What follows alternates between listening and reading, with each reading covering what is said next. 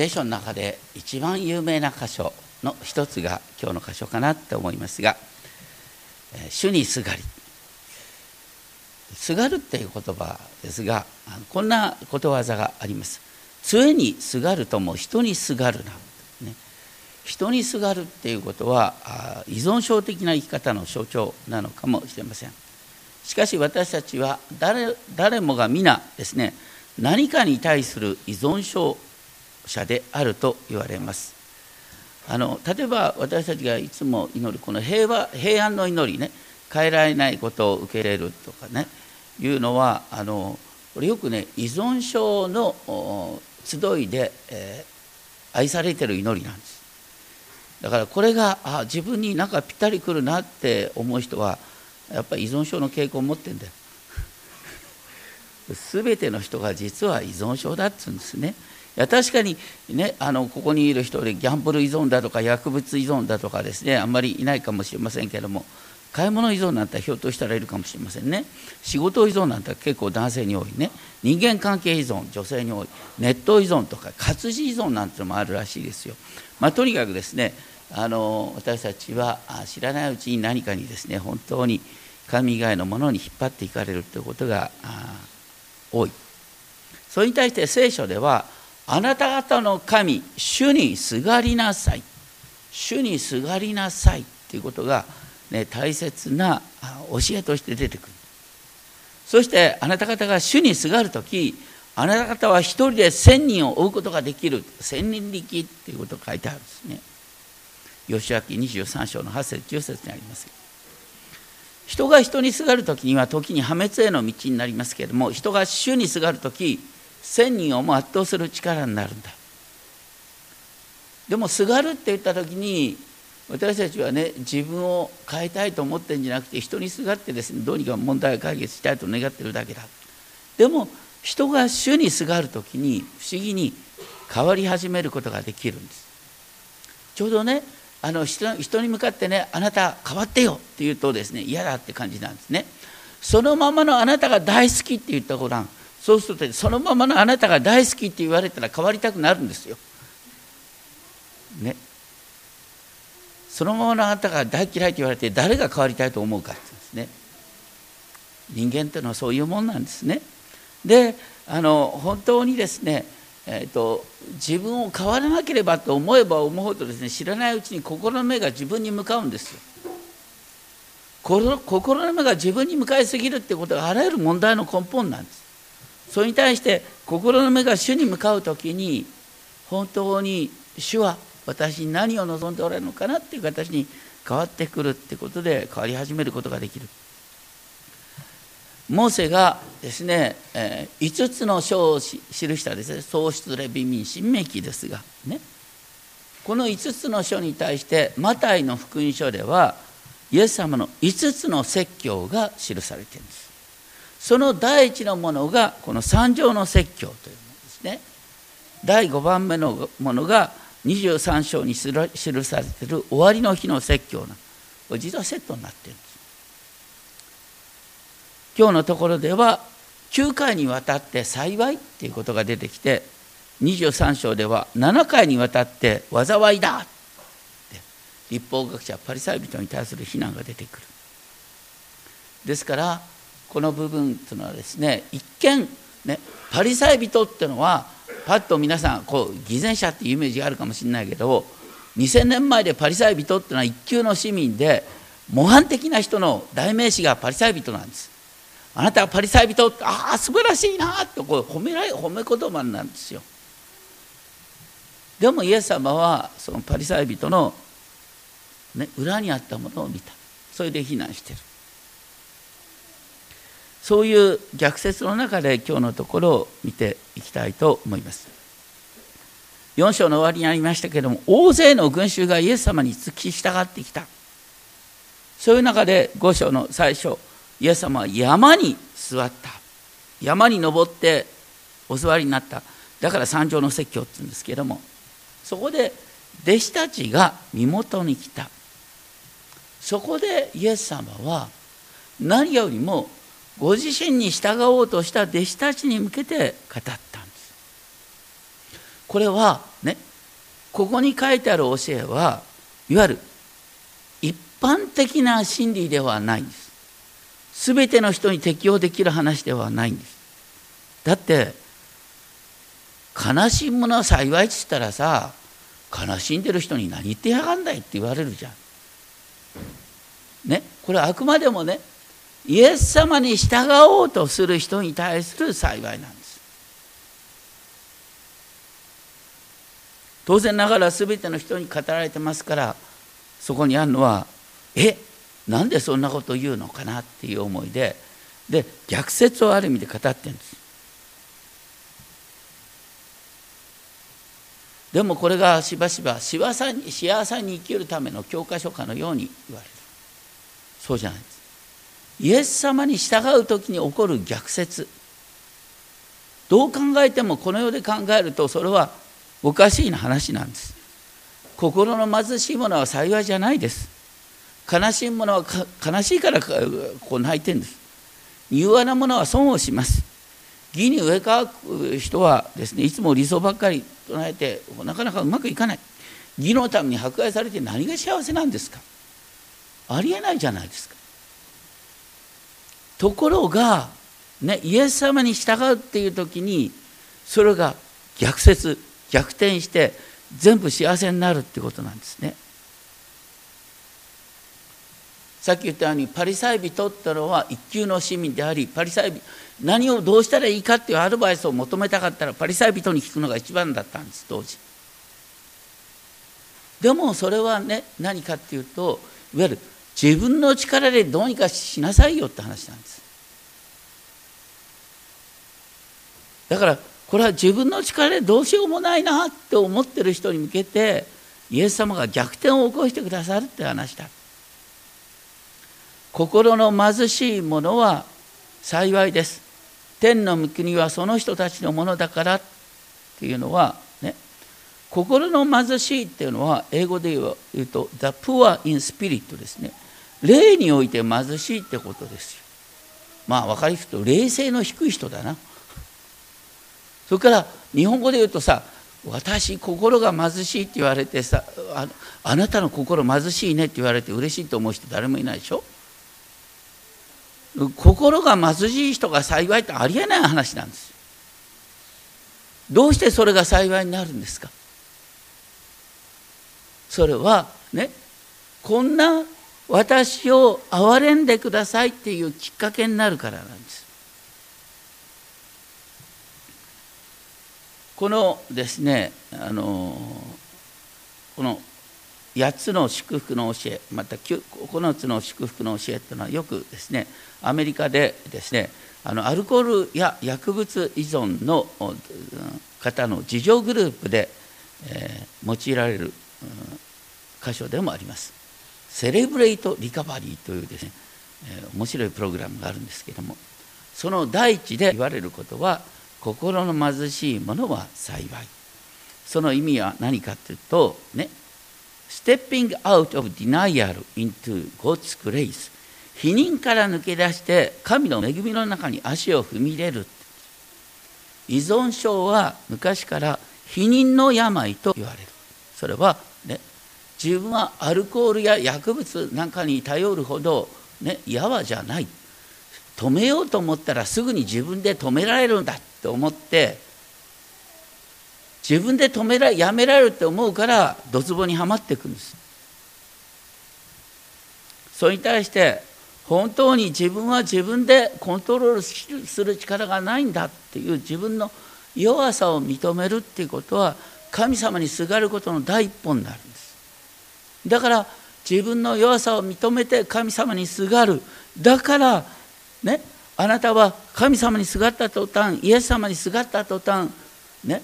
あなたはイエス様のものとされて、ね、幸いなんだよ。神の国はイエス様にすがる者のものなんだよっていうことが書いてある。問題を抱えたままでイエス様にすがっているということにおいてその人は天の御国に入れられているんだよ。っていうことなんです。悲しむものは幸いですっていう悲しむっていうのは本当に慰めようもないほどに深く嘆いている状態なんです。その人が幸せなわけはないんです。不幸だから嘆いてるんです。でもねその人が自分の慰めを自分の悲しみを主に訴える時にあらゆる慰めに満ちた神があなたを慰めてくださるということなんです。私たちは、ね、自分の心の奥底にある本当に絶望感だとか悲しみっていうのは認められない場合が多いんです。例えばギャンブル依存の人っていうのはね今に必ず大儲けできるって信じて同じ過ちを繰り返しますけども心の底にある深い悲しみを押し殺してるって言われます。でも本当に自分の惨めさに絶望しながら神に向かって長く時に全ての理解を超えた神の平安が今ここで体験できるっていう神秘なんです。神様がね、神様に向かって嘆く時に神様があなたを慰めてくださるんだよってこと。柔和なものは幸いですっていう柔和っていうのは自分の正当性を訴えて争う生き方と対照的。パリサイ人たちは議論の天才だった。でもね伝道者の書に正しすぎてはならないって言葉がありますね。自分を知恵のありすぎるものとしてはならない。正しすぎる人は結局人々の反感を買ってですね問題を深めてしまう場合がある。だからイエス様はあなたの右の方を打つ者には左の方も向けなさいとおっしゃった。それは報復の連鎖を断ち切る教えであるとともに実は神様がこの世界をこの状況を全て支配してるんだよ。だから我を張らなくたってね神様にすがりながら柔和に生きてったらその人は血を受け継ぐ。柔和なものが血を受け継ぐって本当に逆説なんですよ。だってこの世では交渉力のあるものが血を受け継ぐように見られるんです。それに対して柔和なものが血を受け継ぐっていうのは神様が血を受け継がせてくださるっていう逆説なんです。ある人がこんなことを言ってました。ね。高井先生はよくですね本当に誠実さが神様に好まれるっておっしゃる。でもね例えば会社なんかで誠実に生きようとするとですねいろんな人の痛みや悲しみに目が向かってしまう。そんなこと俺に関係ないってなかなか言いにくくなってきちゃってさなかなか大変だねなんて言われて。そうだよねって。でもねそういう人が血を受け継ぐんです。神様ちゃんと見ててくださる。神様が変えてくださる、ね、で次に義に上乾くっていうのはこの世の不条理に心を痛めながら神の誠意がこの地に実現することを強く憧れながら生きること。それに対してパリサイ人はいつも自分はちゃんとやってるってことを言い張ってた人々。特にねパリサイ人が頑張ってたのがねあの10分の1献金をですね細かく実践するってことをやってます。だからあの23章の23節にねことが書いてある。パリサイ人たちに向かって「お前たちは民とイノンド区民の10分の1を治めているが立法の中ではるかに重要なもの正義と憐れみと誠実をおろかおろそかにしている。10分の1もおろそかにしてはいけないがこれこそしなければならないことだ。10分の1おろそかにしてはいけないって言いながら優先順位を問題にしています。うちの教会に集う多くの方々はですね誠実に収入の10分の1を捧げておられます。それはとても嬉しいことです。とてもいいことです。でも私は義務を果たしてんだけどっていうことを言い出すとそれはまさにパリサイ人になる。パリサイ人はね人を批判することはとてもうまかったんですけども正義と憐れみと誠実さにおいてあまりにも自己の正当性ばっかり主張してこの社会の不条理がいろんなことを絡んでるっていうことに無頓着であった。それに対して言われているのは義に植え乾くものは幸いです。その人たちは満ち足りるからです。神様どうにかしてくださいって本当にいろんな痛みに心を開き出すと実はね私たちの心が痛みやすくなるっていうのは一見つらいことなんですけれども心が傷つきやすいってことは心が揺れやすいんですね。敏感にいろんなこと反応するんです。そういう人は同時にですねここに神の国の前味を見るっていうことにも敏感なんです。痛みに敏感な人とは同時に慰めにも敏感になることができるんです。だから堂々とね神様の前に言いやすい心になってほしい。聞きやすい人こそが慰められるんです。そして、ね、同時に義に植え乾くものは同時にそこでね迫ってくる御言葉があるんですそれは何かっていうとね神様は義の宿る新しい点と新しい地を実現してくださる。ね、その新しい点と新しい地はすでに今始まりつつあるんだっていうですね私たちの教会のビジョンでございますけれどもその、ね、約束のつぼみを今ここに見ることができる。神に憧れるものは同時に神が今ここで宮沢を見せてくださっていることに心が開かれてきます。憐れみ深い者は幸いです。その人たちは憐れみを受けるからです。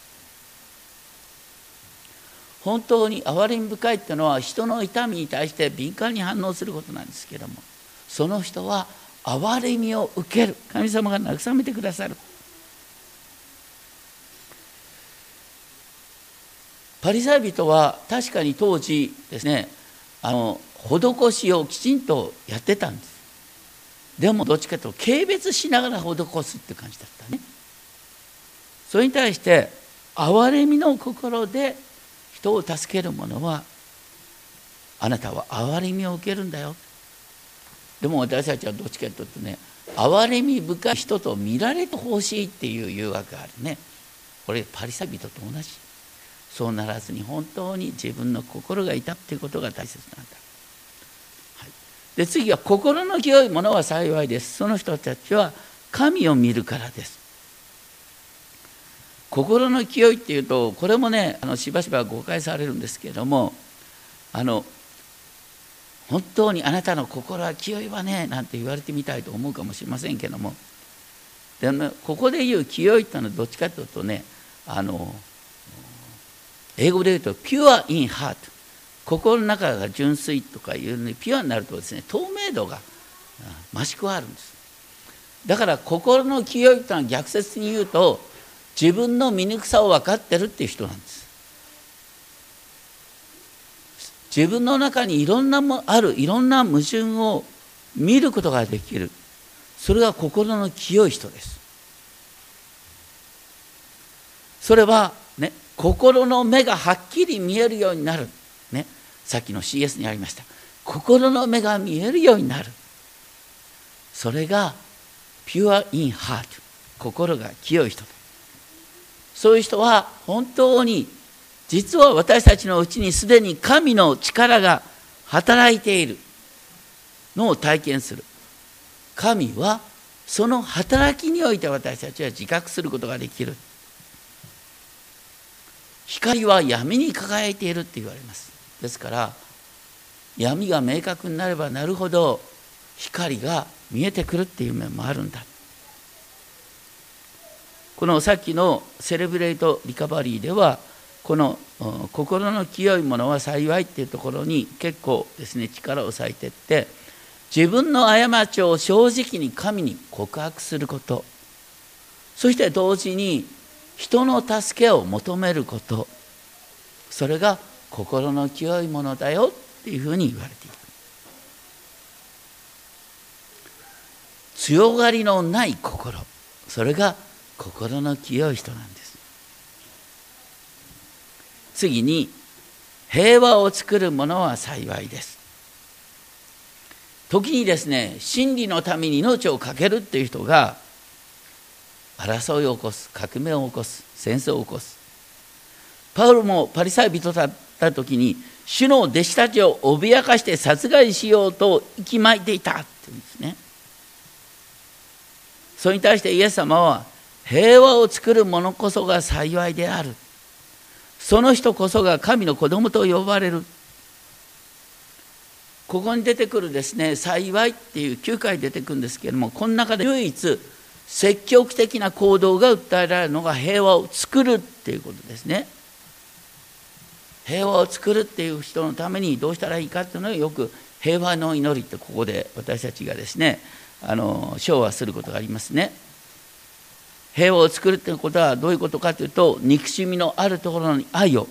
争いのあるところに和解を分裂のあるところに一致を疑いのあるところに信頼を誤りのあるところに真理を絶望に希望闇に光を悲しみのあるところに喜びをもたらす。それが平和を作るものなんだよ。そういう人は神の子と呼ばれる。実は神の子って呼ばれるっていう時のこの神の子っていうのはイエス様が神の子であるっていう時と同じ表現なんです。神の一人子かのように神の息子かのようにサン・オブ・ゴッドとして私たちは見られる。それは私たちがイエス様と一体化されるってことなんです。で次に義のために迫害されているものは幸いです。当時の立法学者パリサイ人はねイエス様が勧めてるのは依存症を助長するような軟弱な生き方だということでイエス様を責めてたんですけども。でもイエス様はこの迫害されているもの義のためにまた次は、ね、イエス様を信じるがゆえに迫害されているものは幸いだ。天の御国は迫害されている側のその人たちのものだよっていうことを言った。私たちがね信仰においてはそんな迫害なんか誰もされたくないよね。でもあなたがイエスを信じてるがゆえに迫害をされてるとしたらそれはあなたが人々からイエス様と一体のものと見られてるってことなんです。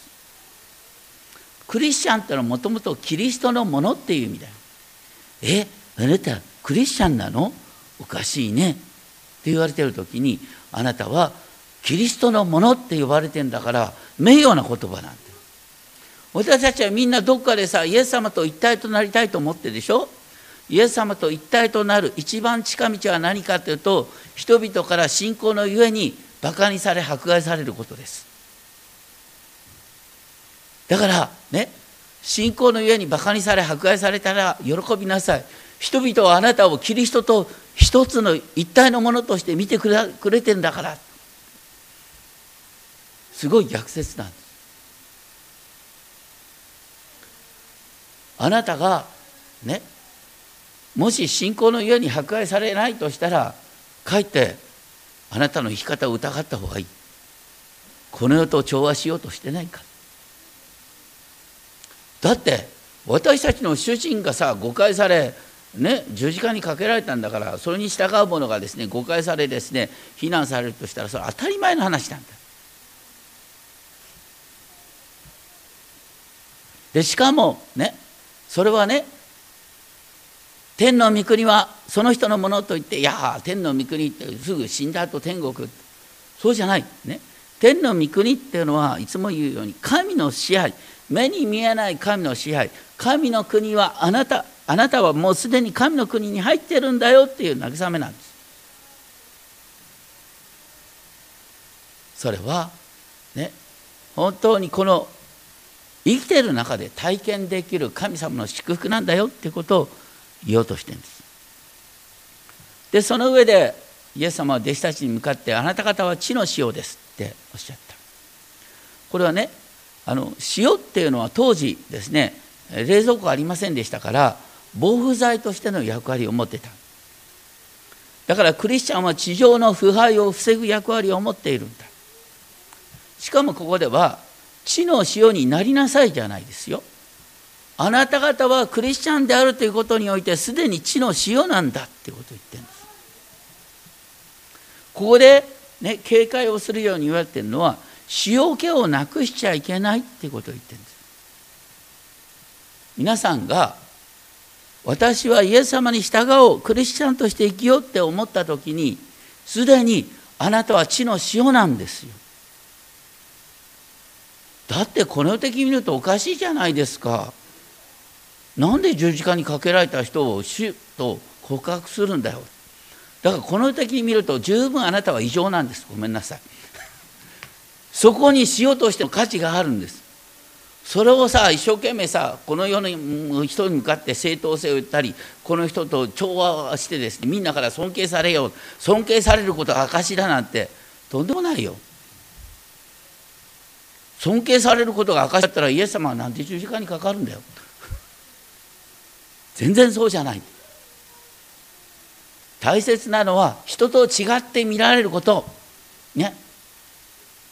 あなたおかしい人ね。感謝しましょう。それはあなたが地の塩であるってことの印なんだ。で次にね、えー、あなた方は世の光。ここでも書いてあるのはね光になりなさいじゃないですよ。ね。次に書いてある山の上にあるものが隠れることができませんという当時の町は全部山の上にあったんですよ。だからあなたはクリスチャンであるっていうことを目立つことを恥じてはいけないっていうことを言ってるんです。明かりを灯してマスの下に置く者はいないっていうのはアイロニーなんですが当時の、ね、家の中の明かりっていうのはどういう形で使われてたかっていうと、ね、まだランプなんかってあんまりなかったんですよ。だからあの小さな皿のようなものにね油を満たしてですねそこにちょっと芯をつけてですねそこにあの火をつけるんです。だからねこう油が漏れて火が移るだとか危ないんですよ。だからそのねあのその簡単なランプの横にはいつもですねマスのようにですねすぐに火を消す道具を置いてるんです。だからねあの火をつけてそして危ないからってすぐ消すようなバカがいるかって言ってるんです。ね。それはあのいざという時に消す道具は置いとくけどでもね火はこう見えるようにしているでしょところが私たちはついついですねやっぱり人間の欲求としてみんなから理解されたいみんなから評価されたいと思うからね地の塩世の光になったはずなのにこの世が求める生き方を邁進しようとするんです。そうではなくしてあくまでもあなたは、ね、イエス様に従おうとした原点。イエス様に信じようとした原点。この的に考えるとちょっとおかしな原点。実はそれこそが大切なんだよ。っていうことなんですね。そしてだってこうなかなか信仰って説明できないじゃないですか。私たちがねこう信じてるのは何かというとね、同時に精霊でしょ？精霊の働きだとこれはなかなか分からない。精霊はどういう時に働くんですか？こう自分の親さを認めて神様助けてください。私には力がありませんという時に精霊が働くんですだからこの世のカルチャーってのはやっぱりこう大丈夫です。大丈夫です。ね？余計なこと言われないよ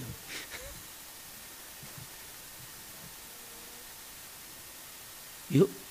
キリストの力は弱さのうちに完全に現れる。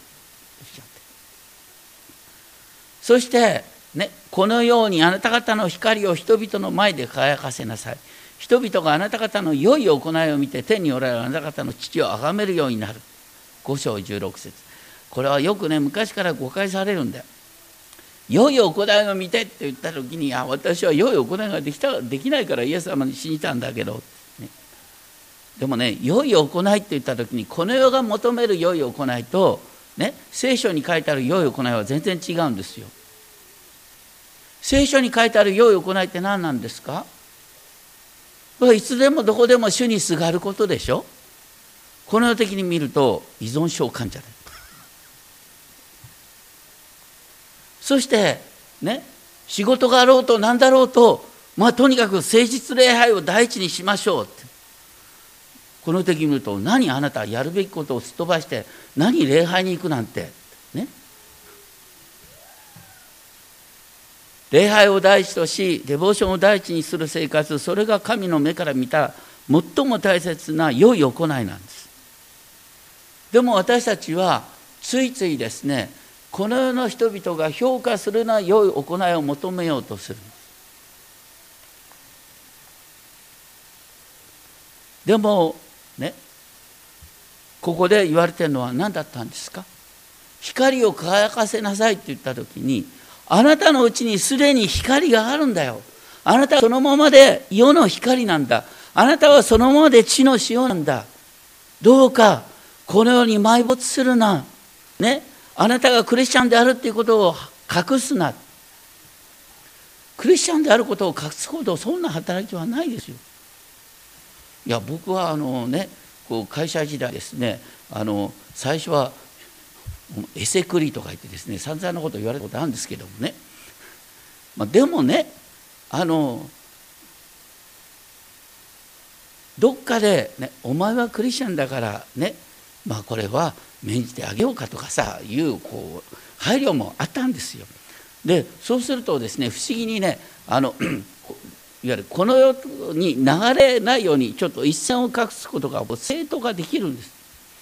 結構ねあのクリスチャンであって言えば言うほど神様がね責任をごめんなさい。神様の方が責任を感じてくださるこいつを守ってあげなきゃ。守ってあげなきゃ。ね。そういうことでクリスチャンであるということを宣言すれば宣言するほど神様は守ってくださって。神の力があなたのうちに働く、ね、だからあなたの光を輝かせなさいっていうことはこの文脈で言うと光を隠すなってことなんです。隠さなかったら光は輝くんです。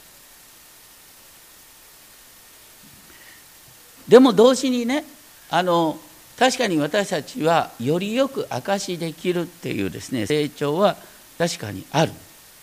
塩と光には共通する点があるって言うんですけども当時のイスラエルの塩は一般的に視界から取られたもの、ね、そこには不純物が混ざった塊として採取される。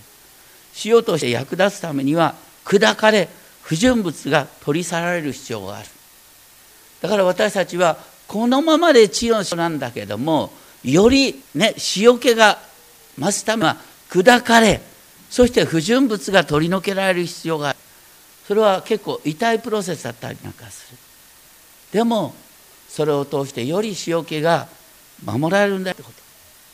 と。光。光っていうのはね皆さんろうそくなんか明らかですけどろうそくは自分の身を削りながら周りを照らすでしょ。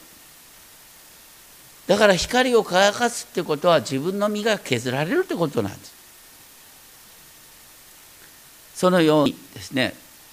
私たちが自分の身を削り自分が砕かれる時に神の光が私を通して輝く。私たちは神の栄光を表すために生きるんですけど神の栄光を表すって何かこう大変なことに感じるんですけども神の栄光神に栄光を期すっていうこととセットにですねウエストミンスター小教理問答で言われていることがある。あなたは何のために生きるのか。それは神に栄光を期し永遠に神を喜び楽しむため。永遠に神を喜び楽しむんですよ。神を喜び楽しむ。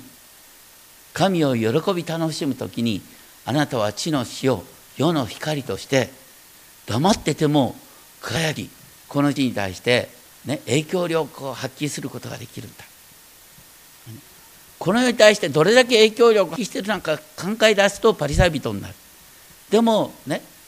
いつも心の目を神様に向けそして神様の憐れみにすがっていく時にそしてイエス様をいつも第一にしていく時に結果的にあなたは地の死を世の光としてこの世に影響力を発揮することができるんだよ。今日の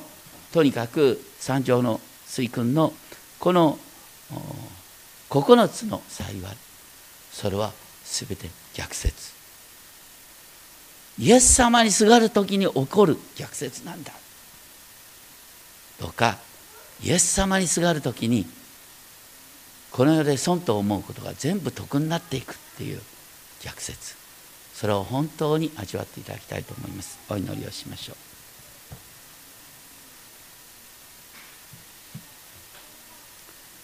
心の貧しい者は幸いです。天の御国はその人たちのものだからです。悲しむ者は幸いです。その人たちは慰められるからです。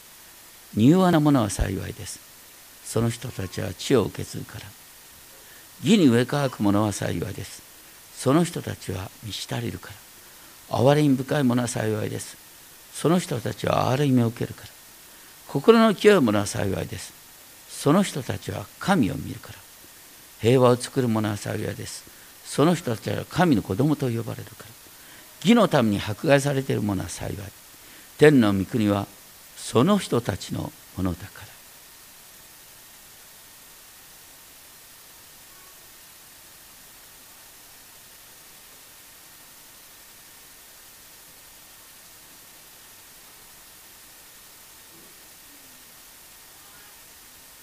天のお父様